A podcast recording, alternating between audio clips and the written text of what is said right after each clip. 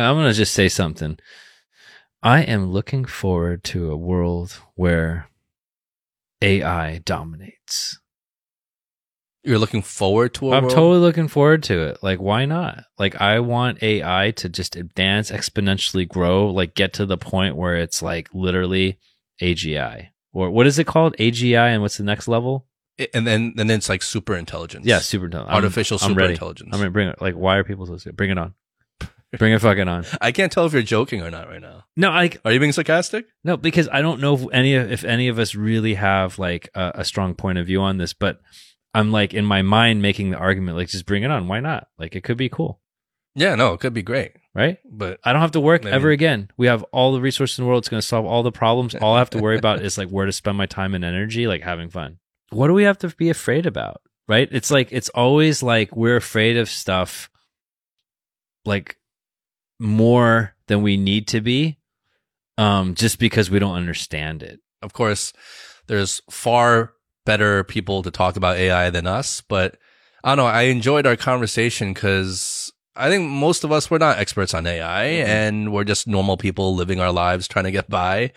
And so I think it was it's fun to talk about it from that perspective, just to kind of explore those questions and possibilities from kind of like kind of like almost like a child's perspective, Mm-hmm. right? There's a lot of like, you know, hullabaloo about all this stuff, right? but like, like what did it, what does it actually mean for us? So Yeah. we do try to use ChatGPT from the show. Like, I mean, um, it was interesting. Uh, it had some mixed results, but there was some impressive elements to it. I think. I thought it was a little passive aggressive. It was being a little passive aggressive to us. I think it was just it didn't hear what you said, but anyway, without further ado, here we go.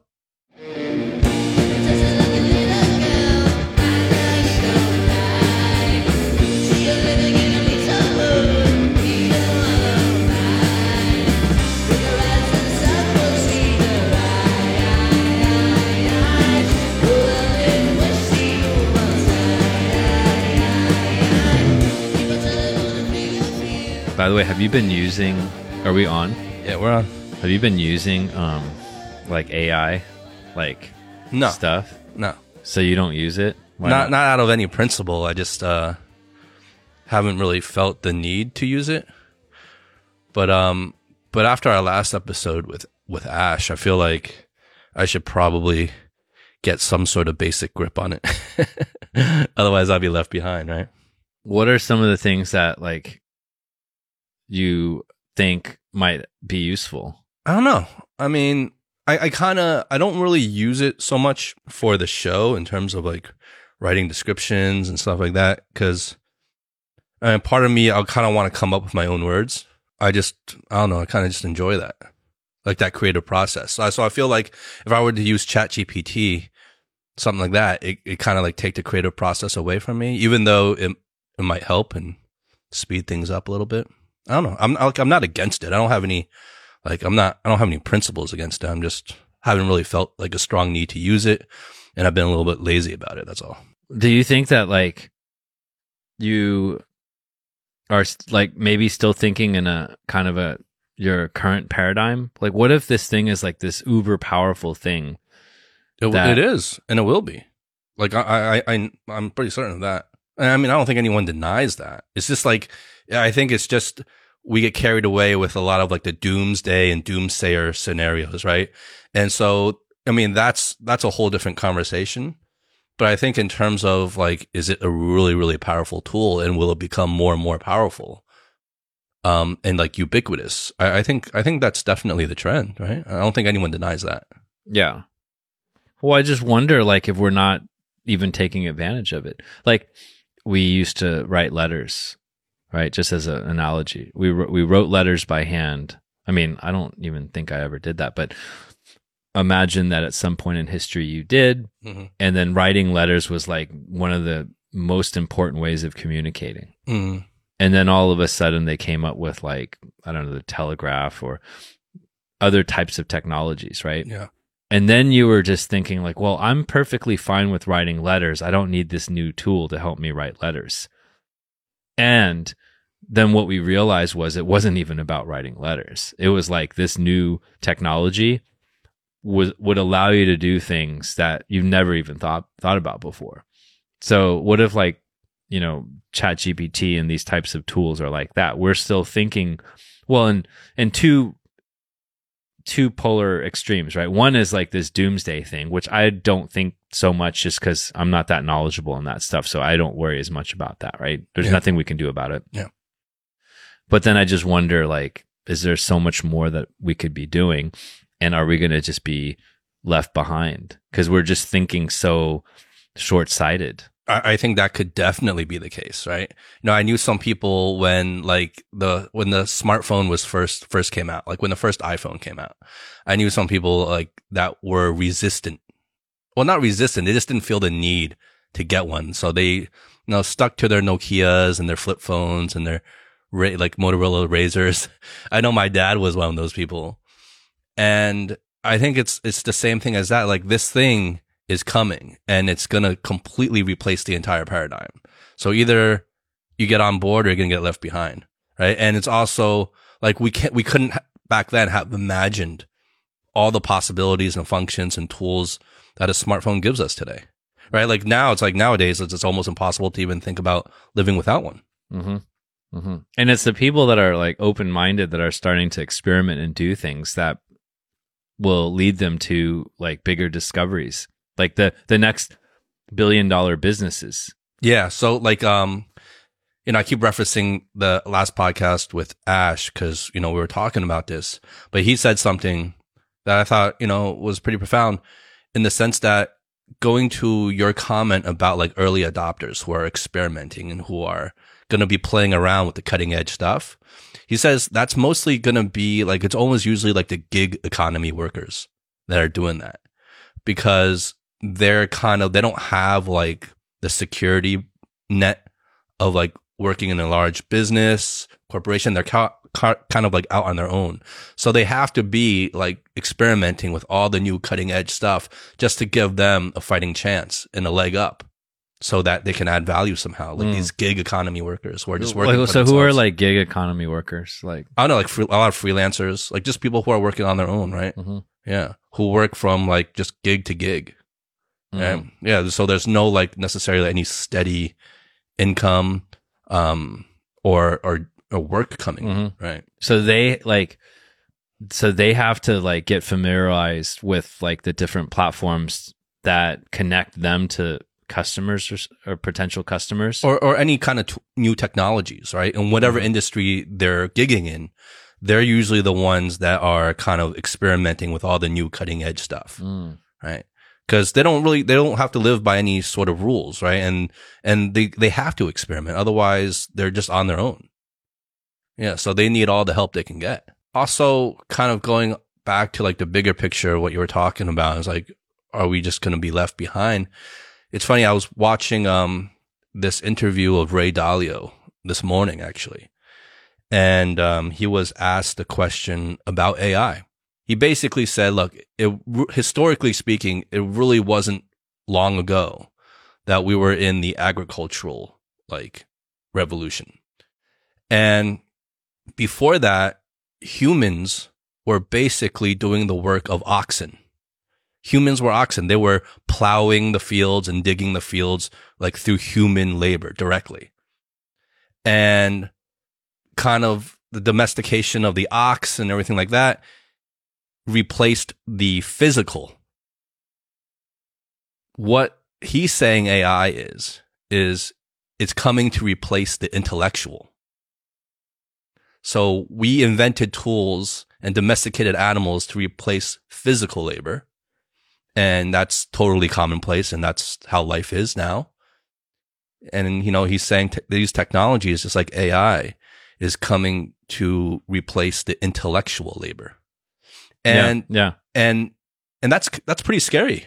Well, okay, let's unpack that a little bit, Mhm. right? like, what are the ramifications? well, of okay, that, you know? well, well, like yeah, like let's unpack that. Like, so if we replace physical labor, we don't enjoy physical labor. I mean, we, we- you know, we like working out and stuff like that, right? Or we know the benefits of that, but no one wants to spend all their hours like, like doing like working a field. work in the field, right? Of course not. Um, so that was like a massive like um breakthrough, especially if there's that pressure on you to do that so that you can like eat. Mm-hmm. You know what I'm saying? Like that's pretty hardcore. So what is like replacing intellectual labor mean? Like so we basically can just like play games all day? I don't know. That's the that's the I think that's the big question. Like what does that really look like? And how far is it going to go?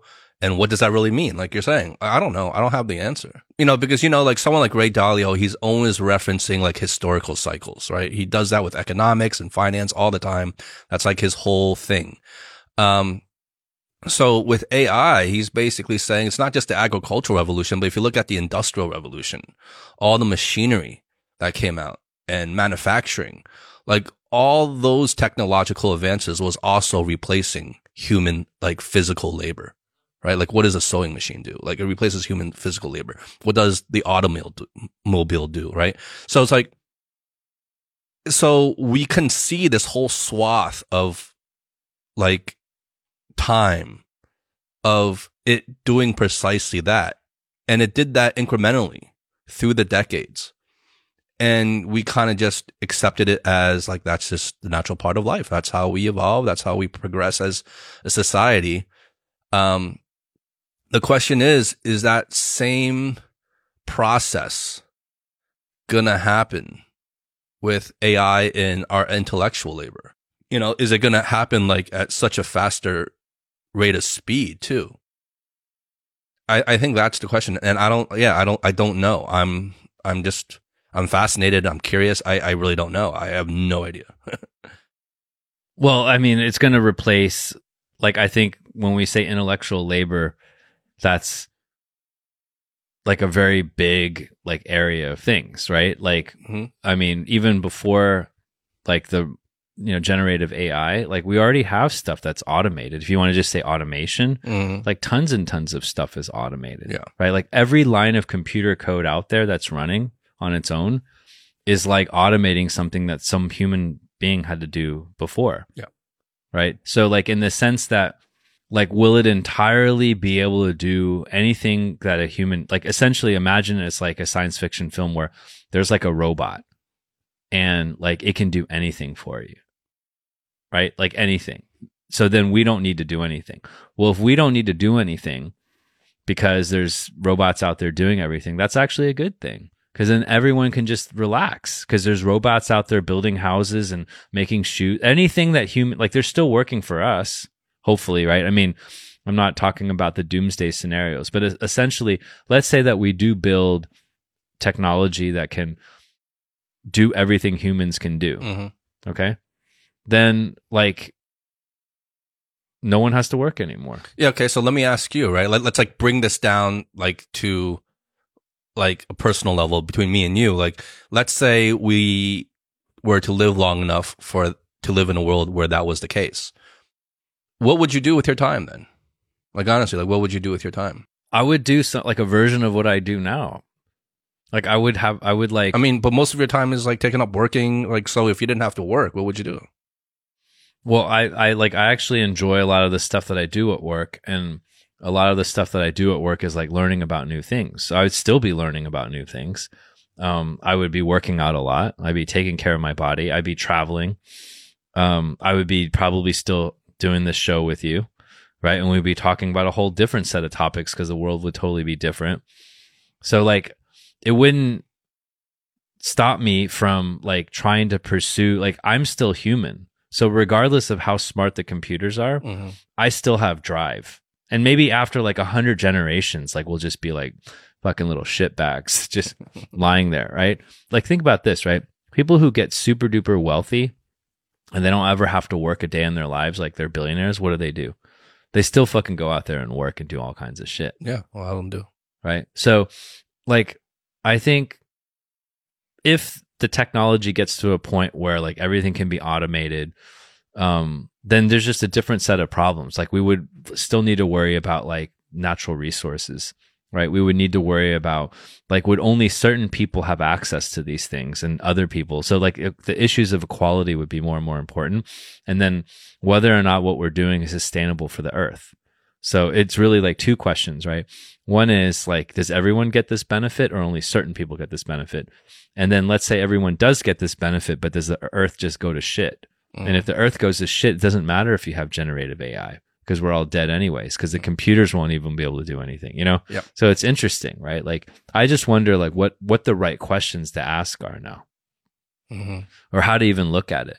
And we probably won't even know. But it's interesting that um, we're in a very interesting period of time where we see something coming. Because usually, like, we don't know something is coming. Like, we know something's coming right now because it's kind of coming.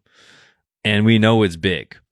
We don't know what's going to happen. So it's really exciting to be part of this period of time where we can speculate about this. Yeah. Because I don't remember other parts. Like, I don't know. I guess when the internet came around, right? But maybe I was just like too young to really like have a perspective on what that change will be. But now it's like I know, okay, this is going to be big. So it's interesting to think about it. Yeah. Yeah, no, I, yeah, I, I was probably too young when the internet was really first coming around to have noticed what the discussions were at that time, right? Because like Mhm. to, for us, even though we are old enough to have lived in a time before the internet was widely adopted, it just felt like, oh, like one day there's internet. Okay. Like learn how to use it. Okay. It, it, Yeah. it, it didn't like, I mean, again, we were kids at the time, but I didn't notice like it, it being part of like the zeitgeist of like what everyone is Right. talking about and this like, and especially the fear. There like, there wasn't a fear of it, right? There wasn't, at least that I noticed. Yeah. And again, I didn't, I was too young to really have noticed anything, but it just didn't feel that way. But now, yeah, it feels like everyone's talking about this. All the thought leaders, no matter what industry they're in, just like Ray Dalio in finance and economics, he's being asked about this. World leaders are being asked about this. CEOs of all the companies are being asked about this. And there's all this discussion, right? So it's like, yeah, it's, it's pretty, it's pretty crazy. It, it's, it's, it's a window in, in human history that I think we're being, we're a part of right now. That's, that's really interesting. And probably I would get like I would just guess right my intuition tells me that every generation goes through something like this. Like every generation. But that's that's the argument. I'm not saying I'm saying this, but the argument is it may seem that way, but we actually have never dealt with a technology like this. Like this is completely different than the internet. This because it's like the first technology to really have potentially have like a real intellect on its own. Right. But whether or not like that's true, um the the other point is that it seems like every generation goes through this existential kind of moment. Mm. Now, those moments don't turn into ultimately something that the world ended, Mhm. but like it feels like every moment, every generation had that moment. Like there was like, like you know, the whole Cold War thing, Yeah. right? Nuclear weapons, um, Y two K. People thought the entire world, you know. So like this fear, this okay. Let's look at the, let's zoom out and f- say that this fear that the, like the world is going to end, or this fear that, um, or panic, or anxiety, right, or doomsday kind of thing. Like even the Bible talks about this shit Yeah, yeah, yeah. right? Like the Bible is like, oh, like you know, The Like floods, the, floods yeah, coming. exactly. So it's like the human emotion and sort of like sentiment that the world is going to end because something new is coming that's going to end everything. That almost feels like a universal story that's happened like forever. So that emotion itself has always existed, Yeah. but it hasn't actually necessarily manifested itself. Although we have had plague and we've had war. And so there are examples of things where like just shit just got wiped out. And like look at the dinosaurs. I mean, those mofos just like they really got wiped out, Yeah, yeah. right? That asteroid was their AI. Yeah. So so so like that I mean, so it's interesting to get that context and perspective that like okay, like yeah, we're done kind of thing. It's happened before, but and at the same time like I do worry this time, right? Like but I don't know, is that just is it more like every generation thinks that way or like do we really have like climate change and generative AI? Mhm. These two things it's like, wow, that seems pretty fucking serious. Uh, and war. And war. The um, but yeah, but it doesn't have to be binary like that, right? Like, I think it's easy for us to get to tunnel vision on the whole doomsday narrative, but it doesn't have to be a doomsday for there to be like serious impacts of AI, right? Like this whole spectrum. Doomsday is just at the very extreme of it, but there's there's so many also like negative scenarios that can happen leading up, like before you even get close to a doomsday scenario, right?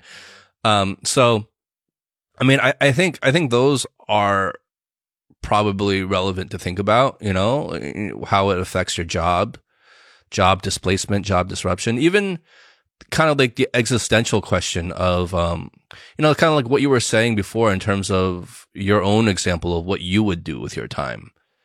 Um, I mean, I, I just think that's a pretty optimistic view of it.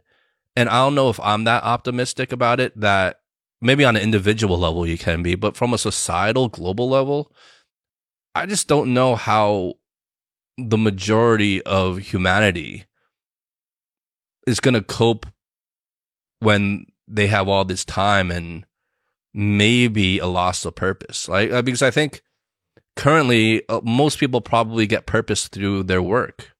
Whatever work they're doing, they get some they, that's that's like what they identify with. And if you kind of remove that, I don't think everyone is going to find healthy ways of spending their time. Um, I think there's going to be people who feel are going to feel really lost. You know, I might be one of those people. I don't know. I, I just, I just, I just don't think everyone's going to be like, yeah, well, I'm really into learning, so I'm going to still learn things.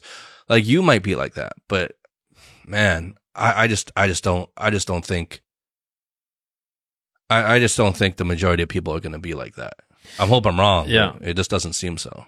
Let's. Ex- I want to talk about this one, okay? but I want to back up a little bit, right? Because there is, let's say we're going down this track, right? And there's this intermediate step where, like, in the beginning, like, uh, some people will lose their jobs. Like, people are always losing their jobs because they're displaced by newer technology. But what we're saying, I think, is that this technology is so powerful that eventually everyone's going to lose their job. Or like to use a different way of like explaining it, eventually we'll have like AI so smart that they can just do everything. And so human beings won't none of us will need to work cuz there's this intermediate stage, right? Where like um the AI is not powerful enough, but yet like okay, you know, I might not need certain functions in the company. Like you might not even need lawyers anymore just because like the AI can do it, right? But what we're what the fear right now is is that the speed of like um, AI development is so fast and it's so exponential that they basically achieve like f- surpass human level thinking in every re- regard, right? So basically, they can do everything. Now, assuming we can harness that and it's working for us, at some point then um like no one's actually going to need to work because like whatever we need like ai it's just going to be software running in the background right? Like we don't even have to think about it any other way. That's just like it's basically code running in the background doing stuff. Um now to the point of like will this ai then like kill us all? Um you know i mean that's debatable. But like every time we've introduced things right like fire or like you know um military weapons. Like you can use it for bad but you can also use it for good. And it seems like you know ultimately good triumphed over like destruction of the species and all that stuff right? Okay so we kind of play this forward and we say that okay the technology gets so great and no one actually has to work at this point right? Because we're assuming that it's so exponential. It's just like i mean now it's like in one year it's just like exponentially better right and so mm like once it can start like coding and building itself, eventually it's going to be like just it can do anything. It's like magic. Right? Okay, so then at that point no one really has to work. We just have to make sure and we can even ask it to solve for climate change or whatever it is, right? You can have it do anything. So hopefully we have enough resources. So then we get to the second step and we say, well, how will people cope with the loss of purpose, like you said, right? Because if you remove the need for people to fight for survival, then do you like basically remove like their entire purpose? Right. And then it's like if leisure then becomes like our only pursuit, then what does that, you know, sort of lead to? Mm-hmm. So I don't know. It's interesting. Like if you take this, sur- like if if like Darwinism and survival of the fittest is like completely removed from the equation, then you literally remove the basic law of physics of like how humanity like and how all living organisms started. And then like you basically reset like the game the ground rules for everything. Yeah, yeah. I mean, yeah, that's actually an interesting point. Like, I mean, the whole leisure thing. I mean, if everyone is at leisure, then leisure kind of loses all meaning, right? Like, just like if everyone's a millionaire, then then being a millionaire no, doesn't not mean anything. necessarily because because you know what people do is like then there's just the different flavors of it. Whatever people do, they still like to compete, and then they then derive their sense of achievement or worth or value out of those nuances. You know what I'm saying? So mm-hmm. like you know, you get a bunch of millionaires together and then they start comparing like what watch they're wearing. And I don't know, it's like it's weird like if you take survival out of the whole equation, like how, what does that do with our minds? Yeah, yeah. That's really like interesting. Uh, my my assumption is that I think it's human nature for us to always com- like you said compete but also like fight over things. So even if we didn't have to let's say compete at work or something like that or in our jobs, I think it's like humans we would fi- we would find something else to fight about. We would find some other trivial thing to fight about for sure. You know, I, I think that's just the nature of our Mhm. species.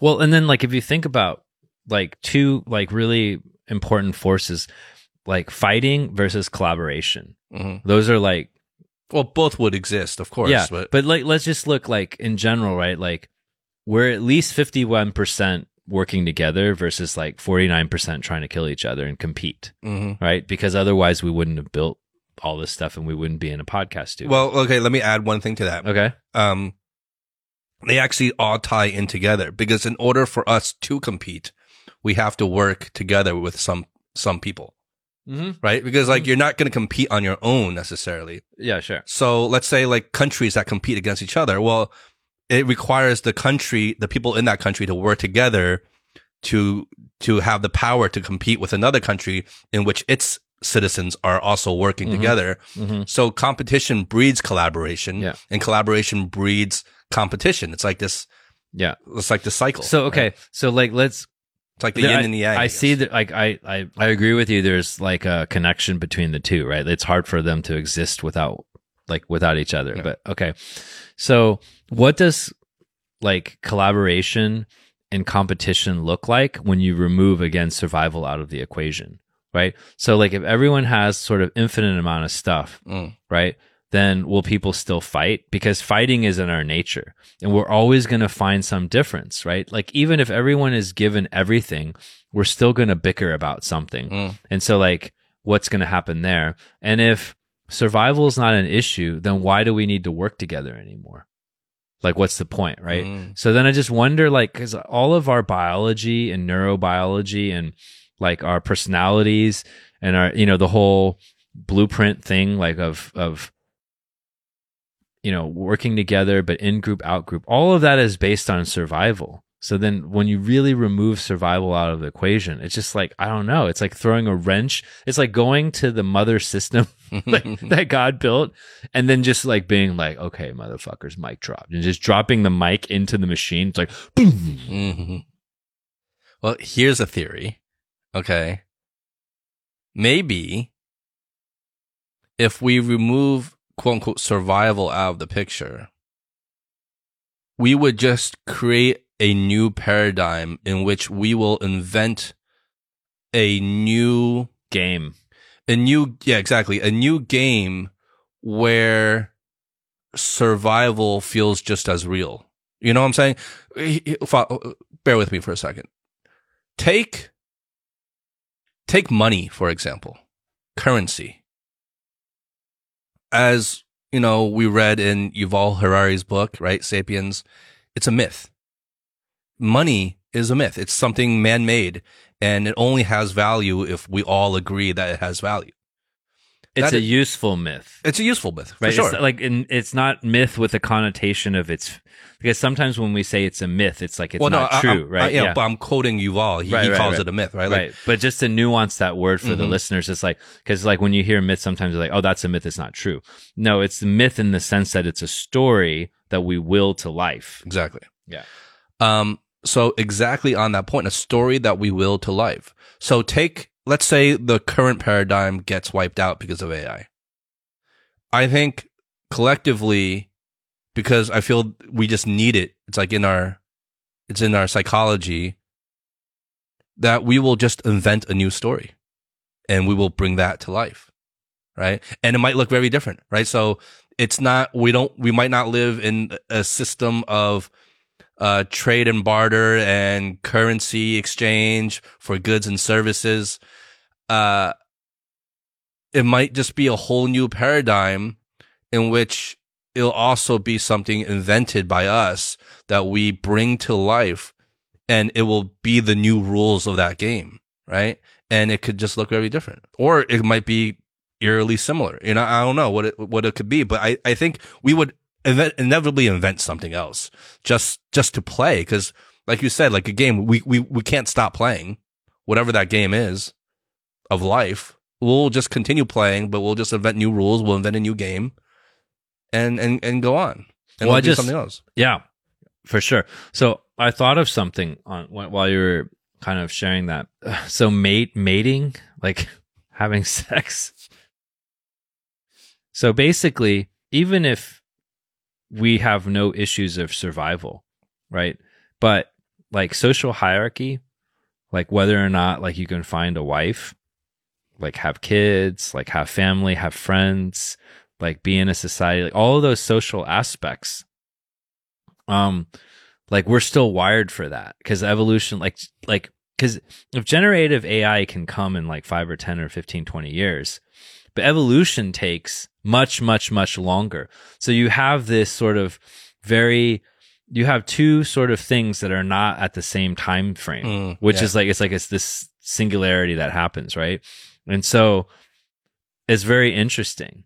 So then like all of those things that we need are still there.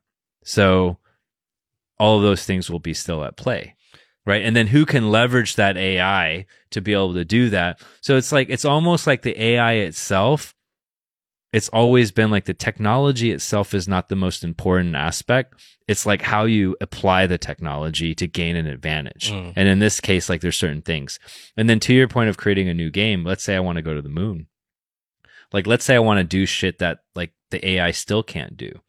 Because it's not like god right? It's not like even no matter how like even in the next 10 years no matter how fucking powerful those servers get it's not like they can take me to like freaking the next galaxy i don't you know what i'm saying it's it's Well, they could create the technology that maybe could help you get there. but there. maybe maybe but they not can't. But they can't physically get you there. yeah, exactly. Right. So there's there's still like new mountains. Like so human beings are always gonna find that next mountain to climb. Mm-hmm. So it's I don't know, it's just it's kind of a mind F, you know? It's definitely a mind f. I mean, and even as you were talking, like you, you touched on it, like we didn't, we haven't even discussed the dimension of like acceptance and love, right? Mm, yeah, yeah. Because like we're talking Yeah, about yeah. like the, the what are us humans going to be, and we're talking about like this like existential threat, right? This existential question of okay, well, what do we do? Who are we? Um, yeah, you're you're you're right. Like you know, we talk about competition, fighting, this need to survive, um, and a huge part of the human experience you can say is dominated by this need for acceptance and love. It's in all of us. And uh yeah, I don't I don't I don't I don't know if there's been so many discussions about that as in terms of the AI conversation, right? Like Mhm. like we'll still need acceptance and love. And even if AI can give you like the hottest virtual girlfriend or wife, right? Like you, it can't necessarily replicate Oh wait. the real human experience. No, but what if you could, dude? Maybe, right? So what if it got so good? Because like we have to play this out in terms of exponential progress. Yeah. Like that anything is possible. Yeah. Right. So like no, so they invent something it's indistinguishable. It's like the Matrix. It, you cannot tell. Mm. You find someone, right? And like no one can ever be better than my wife. But let's say some other dude finds and then they they they create something that's like a billion times better than his wife. but not your wife because Right, I can't have like nothing- no because I'm I'm AI actually can never create no, something no, better no, than your wife. I can't. Yeah, yeah. So Sam Altman, no matter what you do, it's okay. Okay. I'm glad you got your job back. But anyways, so like, what if that happened? Like, that's pretty crazy, Yeah, yeah, I, I yeah, dude. I That's insane. I don't know. So like, it's not even just like the. There's so many existential sort of questions. Like, it's not just like, will AI rise up and kill us all? Right? Will AI like um create all kinds of you know inequality or something like that? But it's like, well, it creates all kinds of moral issues. No, yeah, yeah, yeah. That's Moral issues, Yeah, right? that's a whole nother dimension, right? Yeah. Yeah, who knows, man? It, I, I don't know. I think for me, the bottom line is like, okay, forget doomsday scenario, forget that. Like, it doesn't need to go there. It, it's just, it's just the fact that I think us as humans, we can be fucked with in so many different ways. And if something comes along that's truly that powerful and smart and is learning about us, like, Yeah. like in what ways are it, is it going to fuck with us? Right? Like uninten- un, even unintended ways. Or how are we going to fuck ourselves over by trying to harness this power, right? I just feel like we're so vulnerable in so many ways. And it's it's like um it's like a human playing with an ant colony, right? you, you can just mess with them. So Well, that's great. and it's like that's like God versus human beings, right? We are so v- vulnerable, but like in many of those and and kind of like religious religions and myths, God shows grace and mercy. Like I mean, you know, like the whole premise of Christianity is that, right? Is that like human beings are vulnerable and flawed in every possible way, but this you know, almighty, this omnipotent power has like love and compassion and grace and mercy. but It as you know, that's certain a, that's a double edged sword Right, because it's also responsible for a lot a lot of bloodshed. Right. Well, Yeah. the religious aspect of it, but I'm just saying, like conceptually, like then this omnipotent power also paradoxically holds some type of human sort of qualities of compassion and grace and all that stuff, and then there's that salvation, you know. So it's really like interesting, like this notion of salvation too, like and like with AI, like what's what does the notion of salvation mean? Um, you know, with AI. I, I think I, I find it I find it funny that I'm having this conversation with you because I feel like you a couple months ago would not like really be entertaining this conversation. And I totally understand why. Like I just feel like because I feel like every time Howie tried to talk about this, we were like, Ugh, you again. right? But now like look at us. One on one. Totally. about it. Well, I've like, if you want to unpack that a little bit, I think part of it is just just trying to be curious, Yeah. right, and trying to not take take things, um, you know, too seriously, and the fact that like a lot of people are talking about like Chat GPT was officially released what like a year ago, Mm. so in our consciousness, this stuff has been more mainstream hmm right? So like it's gone from like conspiracy theory to something that is probably um, more on everyone's mind. So you don't use it at all. No, maybe I should. Yeah. Yeah, I just, but you know me, I, me with technology, I'm, I'm always a latecomer. I'm always a latecomer. You know what we should do right now? Um, I was just curious, right? But um, yeah, okay. So I'm gonna just type in. It's like, hey, um, I'm Eric from the Honest Drink podcast. Uh, I'm with Justin today. Howie is not here. Uh, we are not sure what to talk about on the show. What do you think our listeners would be interested in? Okay. Is this GPT you're using? Yeah. Yeah. Okay. Cause like okay, like let, let- like we're already talking about like this shit's gonna fuck us in the beep, you know, and like gonna end the world. It's gonna cause all these you know issues, right? Let's just see. Let's just ask it a. que- I'm just Yeah. curious. So I just typed in. It doesn't even know like what our podcast does. hey, Eric and Justin, how about exploring the latest trends in the beverage industry, understanding underrated drink options, or even diving into the history behind popular drinks? you could even host a guest who's an expert in mixology. Yeah, so this is our Yeah. this is like what's going to kill us. now, I mean, this is GPT 3.5. There's a wait list apparently for the 4.0, so I haven't been able to upgrade. I have the free version. Um, last night, okay, so I don't use this very much. Um, but I think it's like every other skill, right? It's like you're kind of building it up over time. But I noticed it has a new feature now where you can just talk to it. So, like, check this out. Let me press this button here right? And you can choose a voice, right? So, like, listen to this. Watch this. Hold on, I'll turn it all the way up. Get started. So what's the game plan? Okay. Hello. I'm really excited about teaming up with you and I'm all set to dive in. So, how can I make your life easier? Hi there. I just want to share how thrilled I am to work with you, and I can't wait to get started. So what's the game plan? Was is that like the tutorial or something? No, this is like, so now it's, so what I was doing yesterday is there's this mode where you can start talking to it. So I was Okay. like home alone yesterday. My wife's like out of town. So I was like bored, Mm-hmm. right? And I was like, I found this feature and I was like, I'm just going to start talking to it.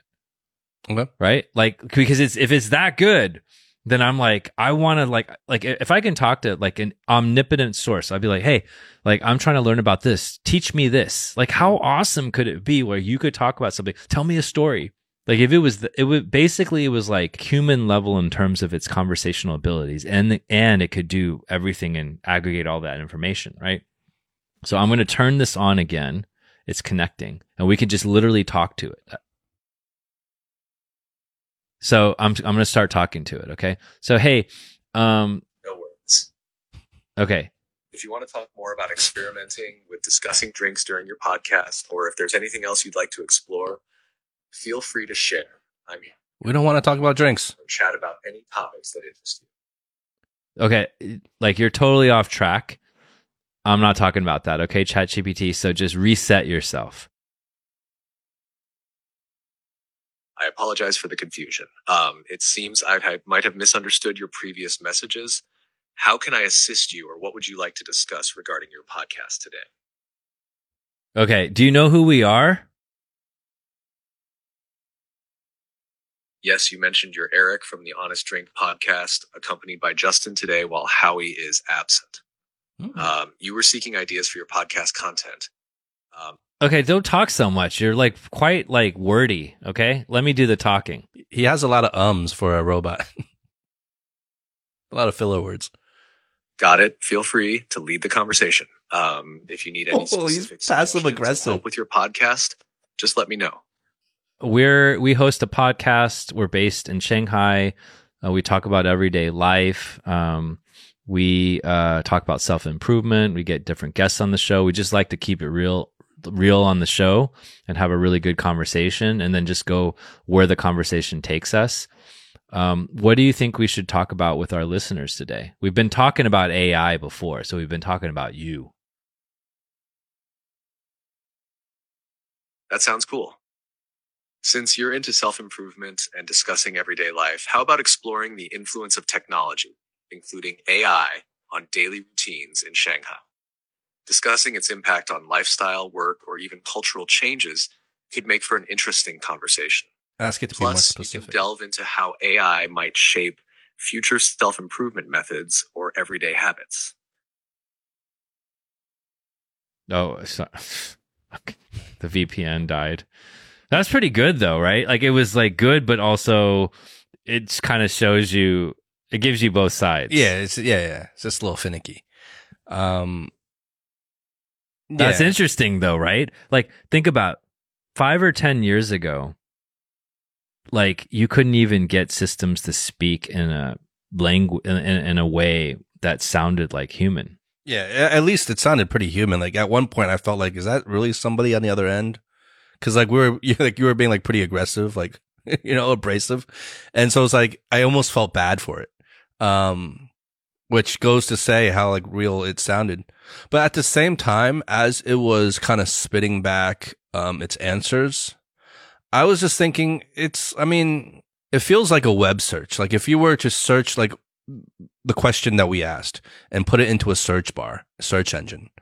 And then a bunch of articles came out about that. Mhm. And then you just put a voice that dictated, that, that read those articles out loud. I mean, that's just what it sounds like. Mhm. You know, it, it just sounds like it's reading back and regurgitating, yeah. um, articles, information online, but just putting a human voice to it. Right. Mhm. Um, so in that sense, it doesn't feel like it's genuinely like thinking about it itself and coming out, coming up with its own kind of unique perspective and thoughts about it. Right. That's at least that's what it feels like. I don't know. And again, this is just we're taking a snapshot of like what it is right now Right.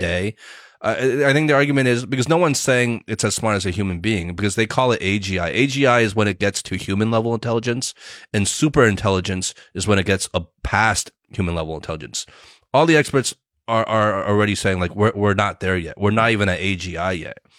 No, But- we're definitely not at it. It's Yeah. not that we're not even. Of course, we're not at Yeah, we're not AGI. at AGI. We know because we would yeah. know. So the debate isn't like, oh, this thing should be as smart, and if it's like the thing is, I, they they they're looking at like the core of the technology, and the core of the technology it has the ability to eventually get there at a very fast rate of speed, hmm and so that's the concern. I mean, it can already copy like crazy, right? Like what you just said about the website, it's way more efficient than a website because one thing with the website is you Google search and then it gives you like 20 websites and then you have to go find the information. Yeah.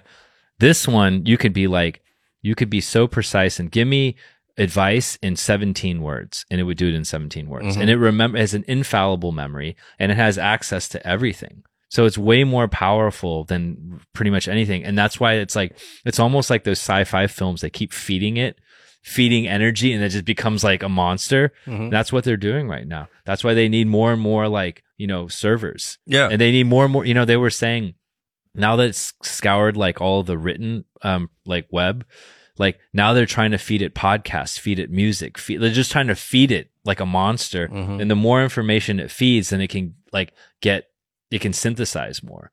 So in this particular case, like this is really useful because even if it's not as good as a human being, it has much more knowledge than a human being. Mhm. So even if it can't act perfectly like a human being and respond to you in a way that you feel comfortable, it's pretty good.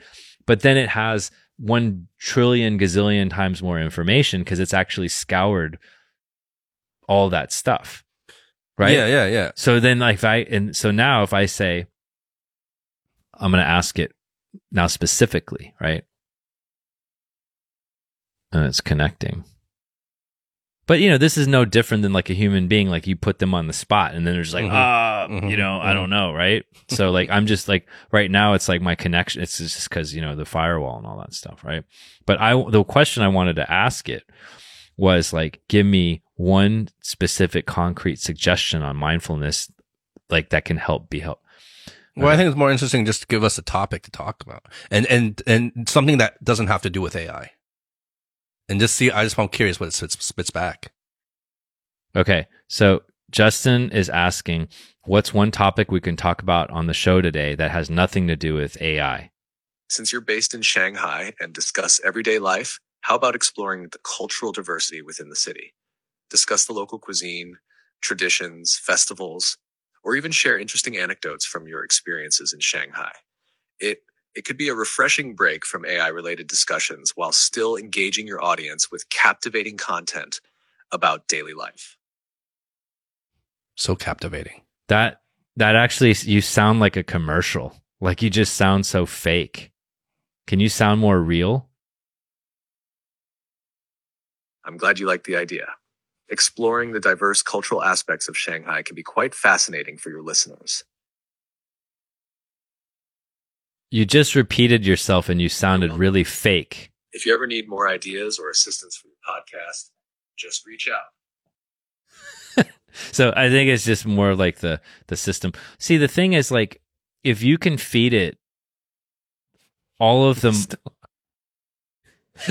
it's gonna come on in the middle of the night and just fuck with you. No. Okay. because No, the cool thing is you that- have made it an enemy. the cool thing is that, like it captured all the chat and you can delete it so you can see the transcript. But anyways, if we fed it all of our podcasts, see the problem is it doesn't have any context because the 3.5 version is like only up to date until a certain point. It's not as mm. powerful.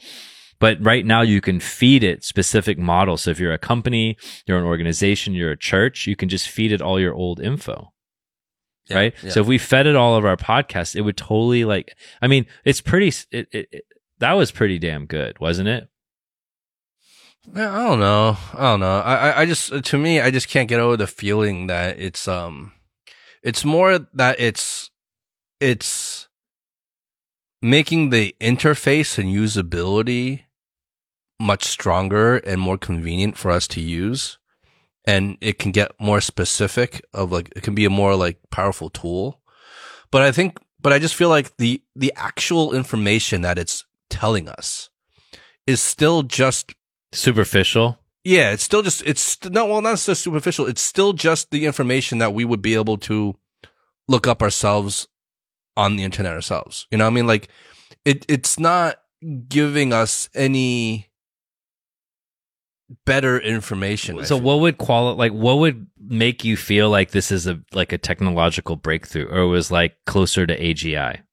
if it gave us information, was like, oh damn, I never thought about that. But that is really good. That's really good advice, or that's a great topic.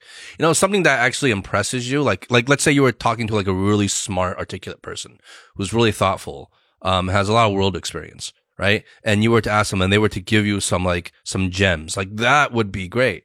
Like if it's just spitting back a generic article that I could probably look up online, yes, granted it would take me more time and wouldn't be as convenient, but nonetheless I can still find some generic articles online about whatever I search and and read it back to me. That's not Mm-hmm. that, that that's not that's not like impressive to me and that's not very helpful to me. So it just sounds like cookie cutter and it sounds generic. yes. Okay. Now let me push back then. The way that it talks, the way that it phrases things is like super duper dynamic because I've tried it. If you ask the question multiple times, it's not like it just repeats the same thing. It Mm. can it can say the same thing in different ways. Mm. So th- in that aspect of language, it's already like light years ahead of what we had before. Remember the old text to speech stuff? It was like, "Hello, welcome to Yeah, yeah, that," yeah, right? yeah, yeah. Like it actually sounds like human and it's easy to listen to. Mhm. Now imagine that most almost every piece of information is somehow already captured, right? And like yeah, there's lots of stuff locked in your head, but like of all the speeches, all the writings, like everything that's captured somehow or is is uttered in a way that someone else can process it. Imagine if like the world could capture all that stuff. So anytime an idea, anytime we talked, like someone was listening and it all got into the system, then this system would get there. Yeah, yeah. Like it wouldn't be like uniquely Justin, but it would be so powerful because it would have like everything in it Yeah. and you would be able to get the best insights, you know. And then like I think I mean that's just like the first step. Yeah. So it's pretty crazy like where it's gotten. Like that they figured out something like LLM that can actually even be pl- applied to like graphics. hmm It's just mind-blowing. No, no, uh, no, yeah. It, it's the technology itself is impressive. It's just that maybe it got too hyped up for me, right? Because I've never used. This is literally my first time using ChatGPT. Um, so you know, with all the discussions we've had and everything that's like, I I think I just probably expected more right now from it. But I mean, yeah, like like you were saying, it gets better the more you use it and the more information you feed it. It gets better because it's learning and learning and learning. Right now, it's starting from a very basic level of understanding about what we want and what we're looking for. So, yeah, maybe like maybe my expectations are a little too high. My standards are a little too high for like a first time use, right? Like even if it's like a human being, like you got to feed a baby like freaking, you know, 18 years for it to do anything meaningful. Well, yeah, like well, like you said, like if we just ask somebody, like an intelligent person that was sitting right here in the studio with us, like what what should we talk about? They'll probably just be like, uh, I don't know, call, talk about some cultural things in Shanghai and Yeah. you know everyday life. It would be like saying like pretty much the same generic Yeah. thing, right? Yeah. Yeah. And then the other piece is like based on what you just saw, like if this was, so this was probably like 1 million times better than what we had before. right? But imagine it was exponential. Imagine that like you could compress the amount of time and that there was something that's a billion times better than this in, in just one year. Well, that that's that's what That's the scary saying. shit, That's right? saying. like yeah. because you can kind of see where this is going. Yeah. And again, ChatGPT is just one product out of like an infinite number of other products it, it, it can, you know, so it's like, it's not just about ChatGPT. ChatGPT is just one thing. Yeah. Yeah. So it's like the applications of this and its exponential learning capabilities. Um, yeah, it's, it's, it's, it's, can't really fathom it. Yeah, I mean, I don't understand the under like really the underlying technology, but imagine, but I know that it can, you know, these things can do like basic code or whatever, or can even help you correct your code. Imagine you're like ChatGPT, take yourself and improve yourself, make yourself more advanced. Like I don't know, man, it gets pretty insane. Well, I think that's, that is part of its programming, right? Is to learn. Yeah. Yeah. So okay. So now that like, you know, I've taken you into this rabbit hole little like like it's ironic that I'm the one doing Yeah, this, right? yeah. It's like Of all people. I'm actually Howie. Like actually Howie called me earlier today, right? But like are you gonna Well, like part of me feels like like you're doing this intentionally just I'm to not. F, just to f with Howie No because he canceled last minute and we know this is like his favorite topic and because he's not here we're like purposely talking about it now. It's not it's not it's not I just think it's so on everyone's mind right now. Right? It's like the biggest news. Like Sam Altman gets like fired and then like it's literally like the headline. yeah, but it's it's but but maybe you're also in a bubble too. Like yes, it's it's a huge headline, huge headline. Everyone's talking about it. I'm not I'm not denying that. But like I would think a lot it's not on everybody's mind. Like honestly, it wasn't on my mind. When I saw the Sam Altman headline, At Mm. first, I did not even click into it. Like I, I didn't have the, the interest level enough to even click into the headline. I just wasn't interested. I didn't care. I'm not in that world where like AI is on the top of my mind every day. Like I, I don't think about it that often. I really don't. and I'm not saying that's a good thing. Maybe I should, but I'm definitely not like it's not in my on my like the front of my mind.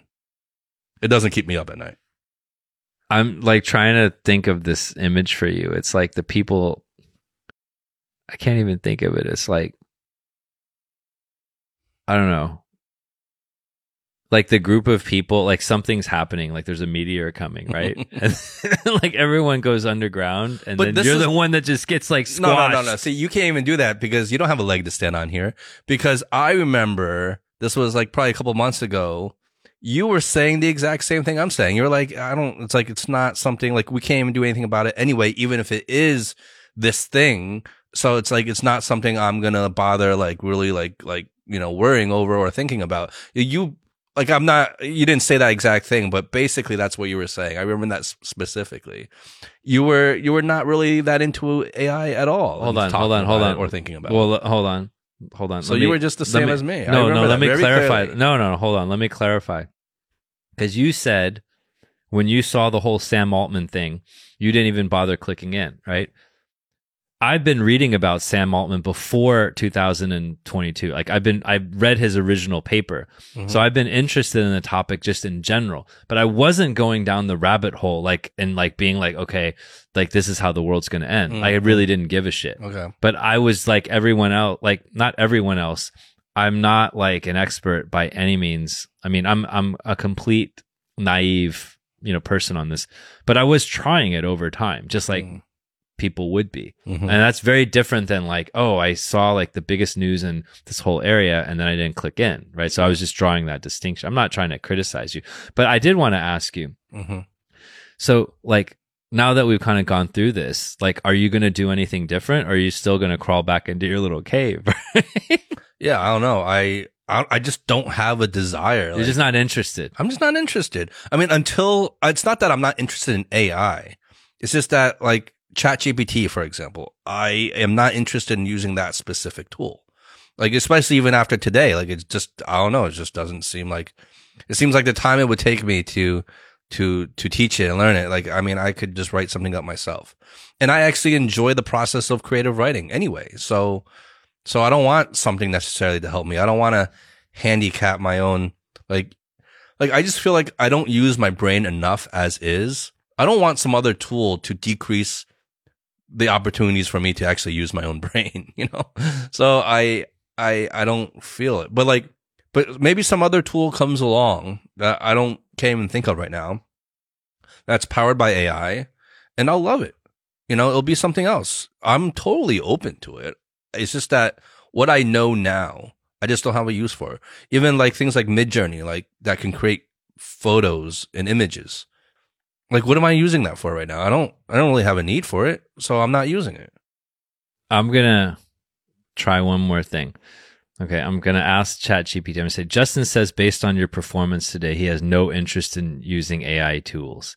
No, no. So now you're putting words. No, in okay, so- so Chat help me. GPT specifically. Okay, he has no am- interest I am open in to using, using- AI tools. Uh, Like I said. ChatGPT, um, he doesn't see any value. No, not that I don't see any Okay, value. he- just this. It's just not a necessity in my lifestyle right now to use it. It can be very necessary for a lot of people. Okay. Justin says based on your performance today, he has no interest in using ChatGPT. There's no necessity to use it for him. Can you come up with a sarcastic and witty response to his? Or try to change my mind. Remark. Ask it to try to change Okay. my mind. Can you try to change his mind?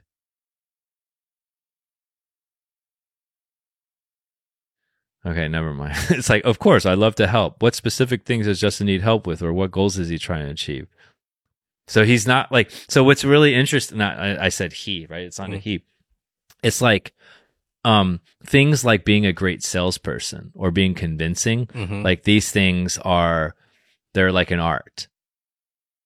They require like something more than just like an algorithm. Like, what do you need? Like, you know, one, two, three, four, five, six, seven, eight, nine, ten, right?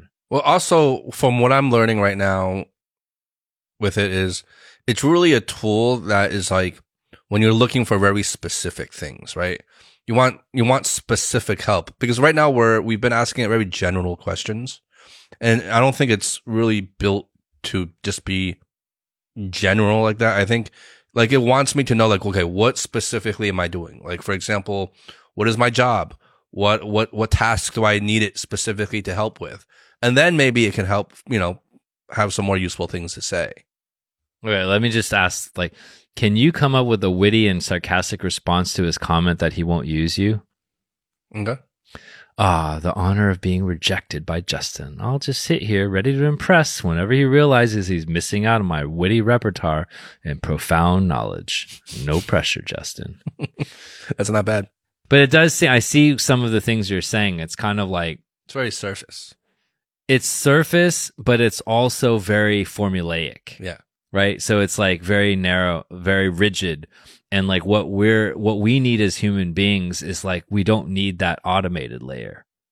Like we need something that has depth to it. It it just feels again, I know nothing about this. This is my first time using ChatGPT, so forgive anyone that's really into this and and you know knows how to use this thing better. But like it just feels very gimmicky to me right now.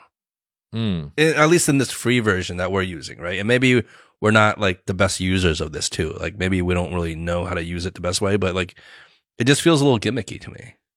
Yeah. It's, it does feel kind of like canned. I mean, I'm not actually like, it's sort of like, um, maybe it's like a pet and I'm like, not like, like you need the master trainer to come in. right? Yeah, Like yeah. Howie, like he'll come in and like, like, like he'll make chat GBT really come to life.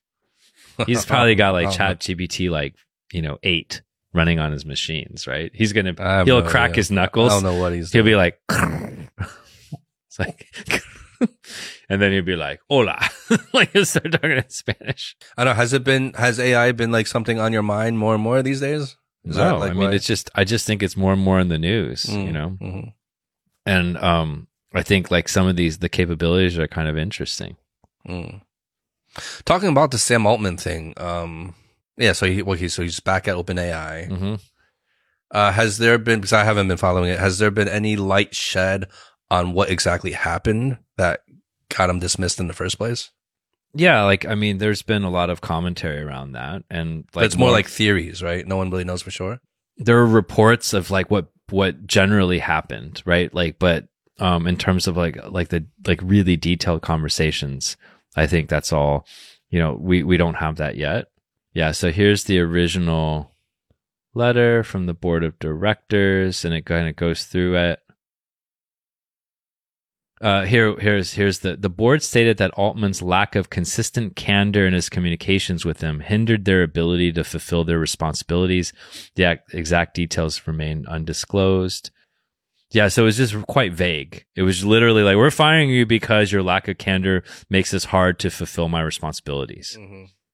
Yeah, so like when I was in the US, I was like following all this stuff. It was just really, really, really fascinating, right? To um to read about it. I, I listened to um, you know, Kara Swisher and like um Scott Galloway. They do a podcast called Pivot Mm. where they cover like technology and current news and lots of stuff and like they're quite influential.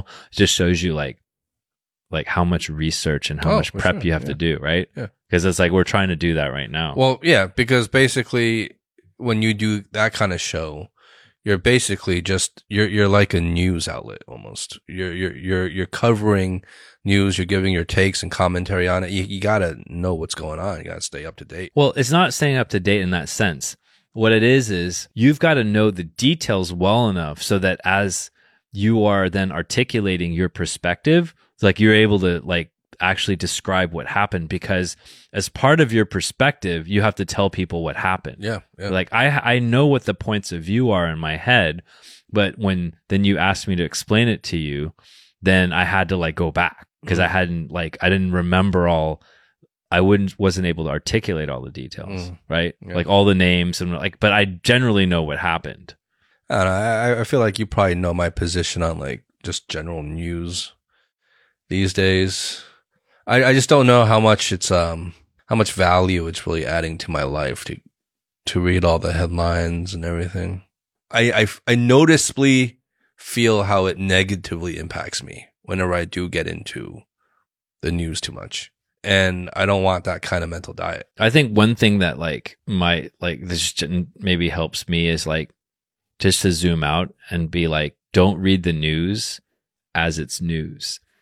Like read the news as like looking at patterns. Yeah. Like what message are certain people try to put out there and like don't take it at face value. Yeah. Right. And it's just like, well, what what what is the narrative out there that are people are trying to say?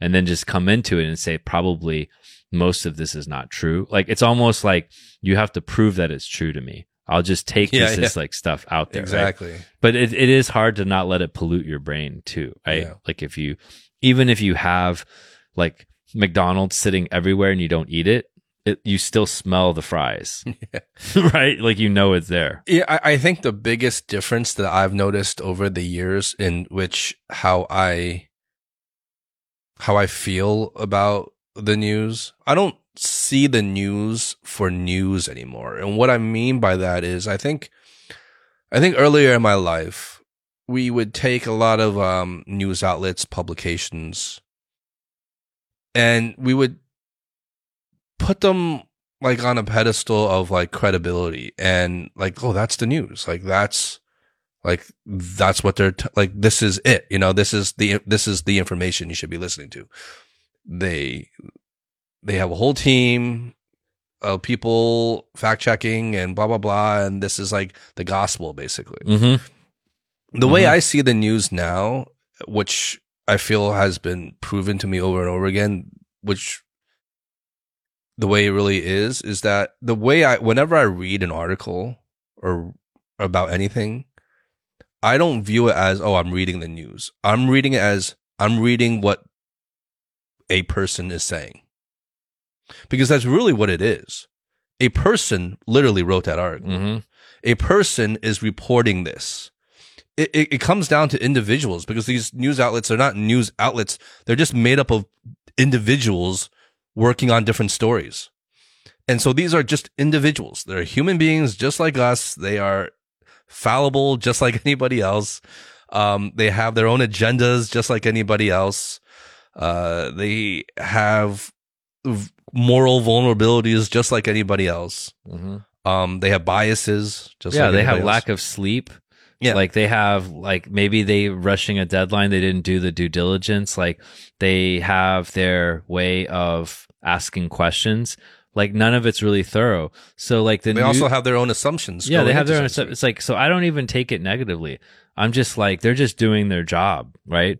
And it and it's like so the news to me is almost just a list of things that like if I'm interested in, then I should go like further.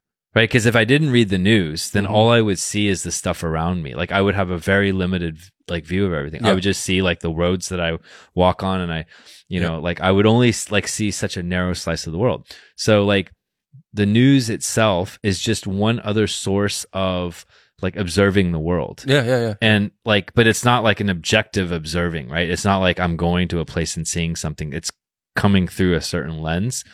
But um, because the people that are reporting the news in general um, are like are trying to uncover new things, um, like the lens they use sometimes helps to surface like more things than if you were just to read a specific book on a spe- specific topic, yeah, yeah. right? Oh, for sure. So then it's just like it just helps you like spotlight things. But I totally um sort of resonate with your point. It's like when I was growing up and it's like, okay, ABC News, whatever news, and I was like, oh shit, this is like authoritative. Like Mhm. these people have done all the research. Like like on one hand, I was just I I held them with some type of esteem and respect. yeah, Right. Like the Tom Brokaws and yeah. This you is like the authority on information. Right. Like they really like this is their expertise. This is their profession. They're real journalists. Like, you know, and there's still people like that out there, right?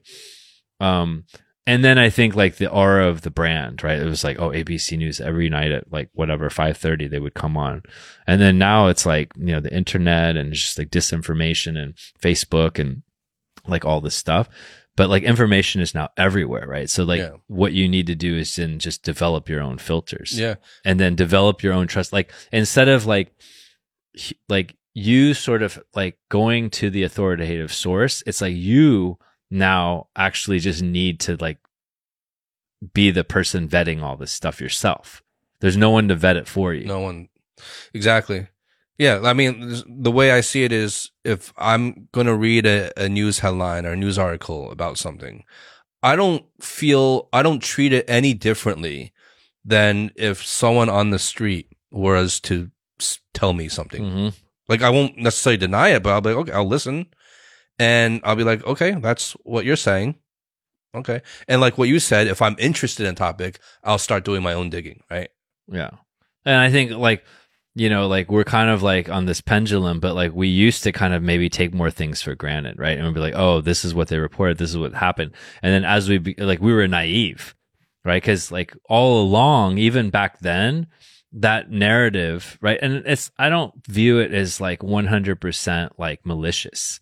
I just view it as like It's a mi- partly just a function of like like what side you're on Well, it's a mixed bag of things. well, it's what side you're on, right? If you're on like if you're in the US, you're on the US's side and you're going to report things a certain way. If you're in like Russia, you're on the you know what I'm saying? It's inevitable. You're part of that group of people. Like there's not going to be that many people in Russia that are going to be writing like pro US kind of stuff because they're not going to be around for that long. And in the US, there's not that many people that are going to be doing pro Russia stuff because they're not going to get a lot of eyeballs from that because there's not that many people that sure, will eh, support from, from a macro perspective, absolutely. yeah. But like, I think when you zoom in, it's a, it's a mixed bag. Like when you're when you're talking about real people, individuals that work in different news publications, when you're talking about individual journalists, it's a mixed bag of all types of things. You're gonna have all different sorts of people with all different sorts of agendas. You're gonna have credible journalists who are out there really trying to tell you the truth and give the facts and live by the journalistic code. Certainly, they still exist but you also certainly have people who are working as journalists that are actively lying at the same time.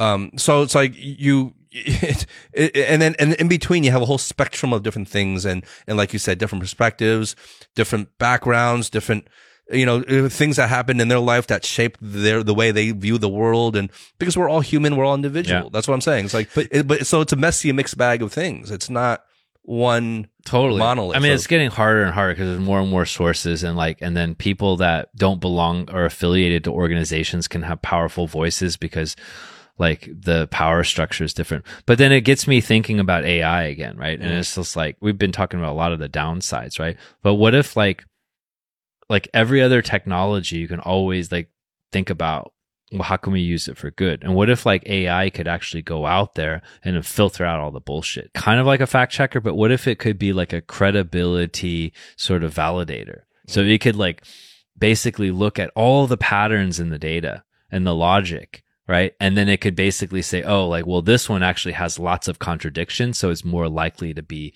like inaccurate. Mm. And this one is like, oh, it's more complicated than flat fact checking. Yeah. The fact checking it has this idea of like, okay, well, let's go to the source. Like it, it has its value, but I'm talking about more like analytical approach. Almost like a giant algorithm. Yes. That's taking everything that's going on. Yes. And looking for the patterns. like the weather. Yeah. Like, oh, is this true? No, but the weather that day was this and the wind patterns. And so probably the missile couldn't have done this. Mm. Right. So it's just like, what if there were like entire groups of people just dedicated to thinking about how like AGI and generative AI could actually make the world better? Like, what if we just went out there and be like, climate change, all these things? Like, let's just start, like, instead of fucking worrying about all the negative shit, let's just start taking the most potentially powerful weapon that's ever been created. If if it it, it indeed holds up Mm. to that, like, um, to that people touting it. Okay, and now let's apply it to like every fucking good thing possible. You know, there, there's um when you race cars and you race motorcycles or something like that. There's there's this um teaching that says basically you're gonna go where your eyes are. The vehicle, even if you're on the bike, you're you you go where your eyes are looking. Mm. So so they teach you to how to like how to see the road, how to see the track in front of you, how to see the next turn, where your eyes should be focusing on the turn. You're not looking like 10 feet right in front of the car. No, you're you're you're like looking like several yards like far out like towards the horizon.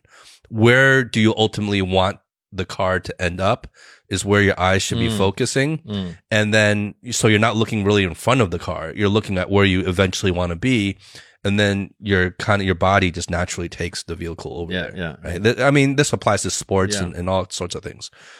I bring that up because I think you're right. Like if we keep focusing on the negative concerns of AI and we're focusing our eyes towards that worry, maybe that's where we'll end up even though we don't want to be there, but we're our eyes are so focused on that. And if we were to focus our attention more on maximizing the pos the positive possibilities of AI, and that's all we talked about, maybe that is more beneficial and useful in helping us get there eventually. I, well, I love. First of all, I love the uh, um the the metaphor you used about the racing, and it's it's almost like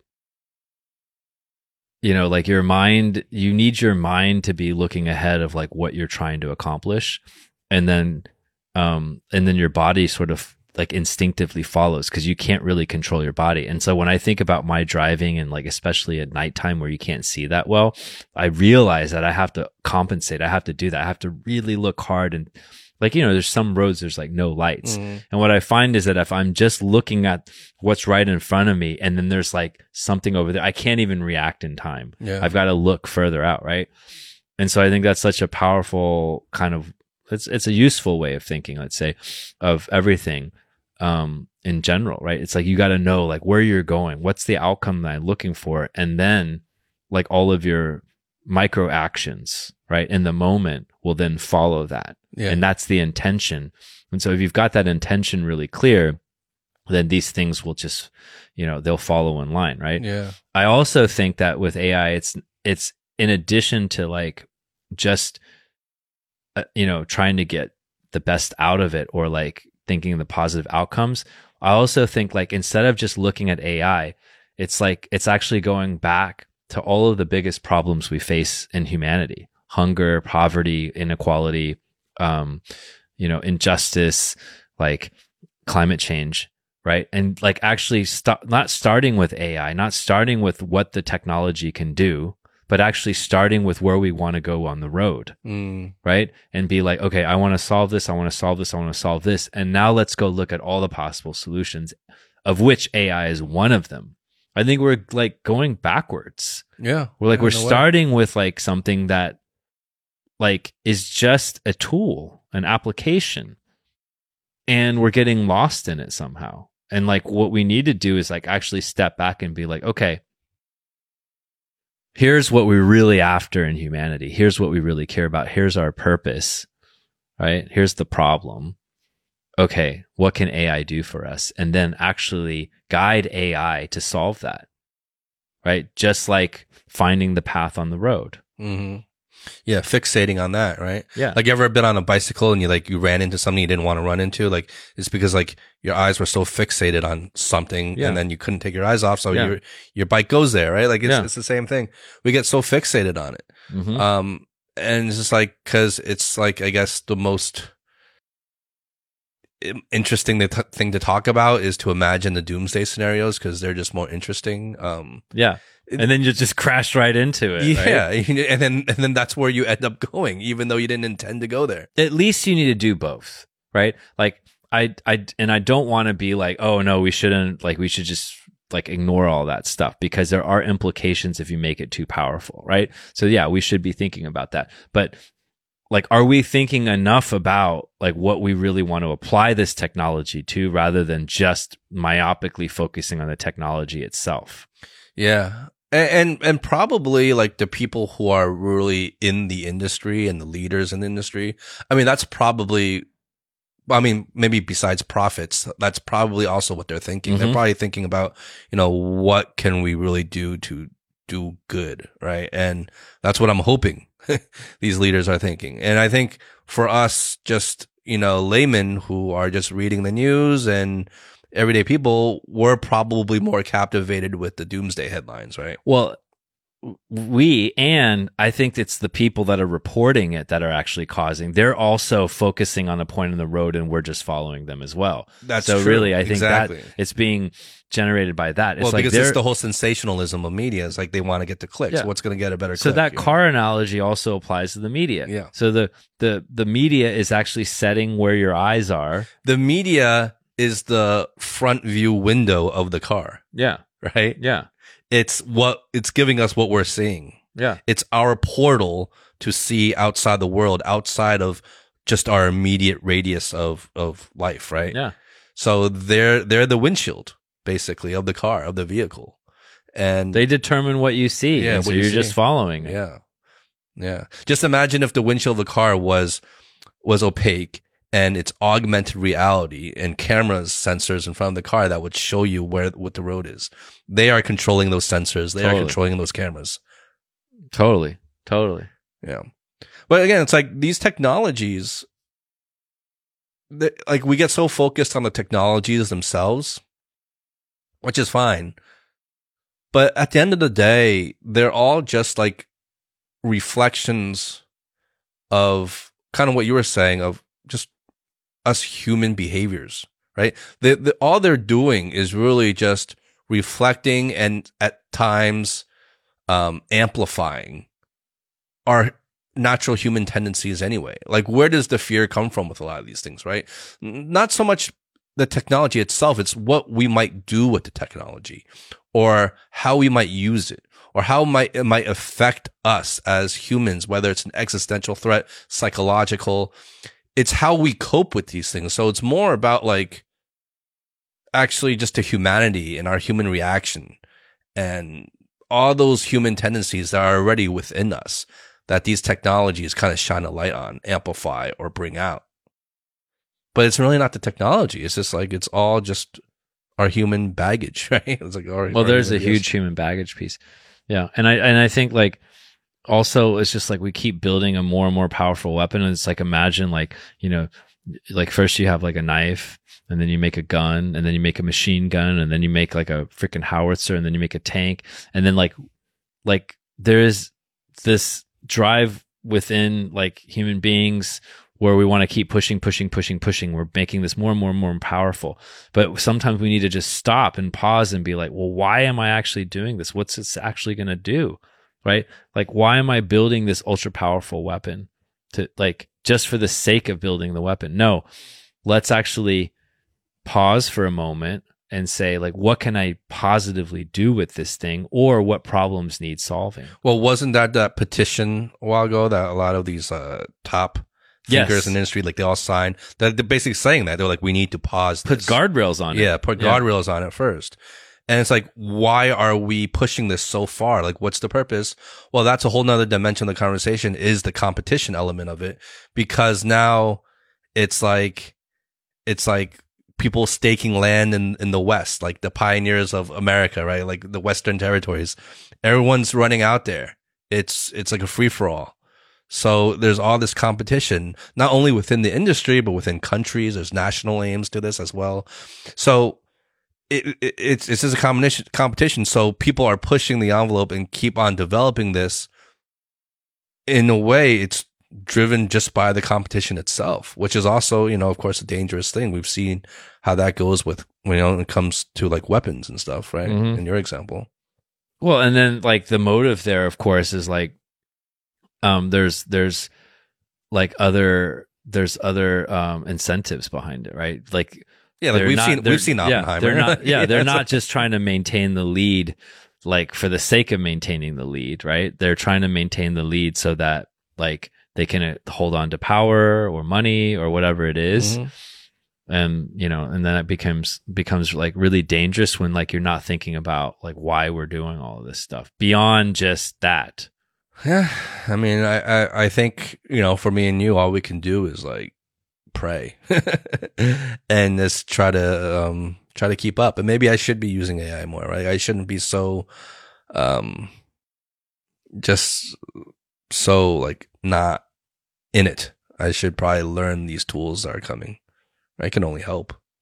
yeah like i i, I just i found that like you know we can all find our balance so like i need to know and focus on like what really matters in my life right? And i and like the other day i was just thinking i think about this stuff and like you know obviously like the same patterns come up over and over and over like it's nothing new but i'm like health family growth right?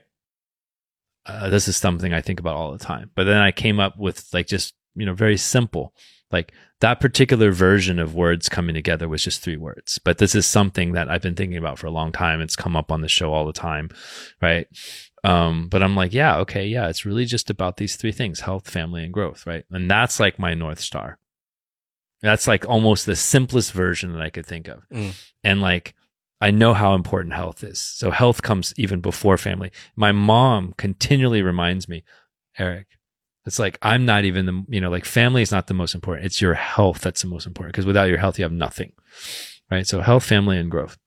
Because the family piece, if you prioritize your own growth and your own career and success and all that stuff too much, and you compromise your family, then you again you you you end up with nothing, right?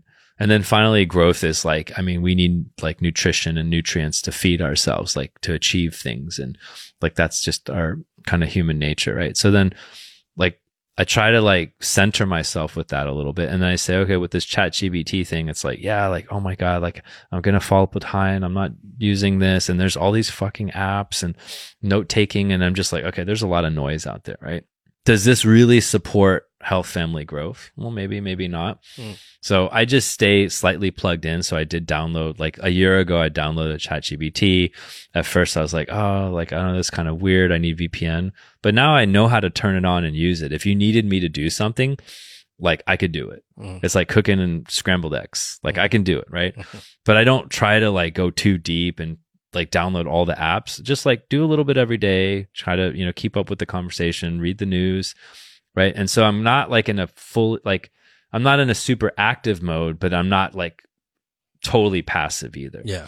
And so like I'm just giving it a small amount of my bandwidth, very very small. Um it's almost like investment. Like I'm putting, you know, 1% of my portfolio into this thing and that just gives me like like an opportunity to play a little bit and then understand it a little bit and then find some use cases out of it, right? And that's what I do right now. And then, you know, sometimes the just the the the headlines are kind of interesting, right? When you read about what wow, like why is why does everybody worship Sam Altman that much? Because literally ninety percent of the company, and that company has some of the smartest people in the world. Yeah. They were literally like, we're walking out, and they're really good people in that company, right? Uh, they're a former colleague of mine, um, like moved over to that company um, earlier this year to do stuff, right? And like this person's really smart, so I was like, it's really interesting. So there's like this whole credibility angle and, and stuff. So this is a pretty big thing um the internet was super hyped like actually if you remember right all the dot com bust and all that stuff Mhm. and so like it'll just be able to like now that we have a little bit more wisdom we're a little bit older we can just see like these patterns in history like maybe dalio would you know and at the same time like certain new paradigms take hold and it's better to just jump on board right i wasn't the first you know smartphone user like my first um smartphone with it. Was an iPhone 4, I think. So it's never too late. Right. But if the barrier to entry, it's very low hanging fruit just to download the app, then, you know, I- but I know a lot of people that use it and it helps them just take care of like little things here and there. Oh, maybe I'll maybe I'll try to get into it. Probably should. Okay. All right. All right. Well, we'll put this one to, into the vault. Into the vault. Another step closer to be being full one-on-one friends, me and you. Yeah. There Yeah. go. Cheers. Mm. All right. I'm Justin. And I'm ChatGPT. Be good. Be well. Peace.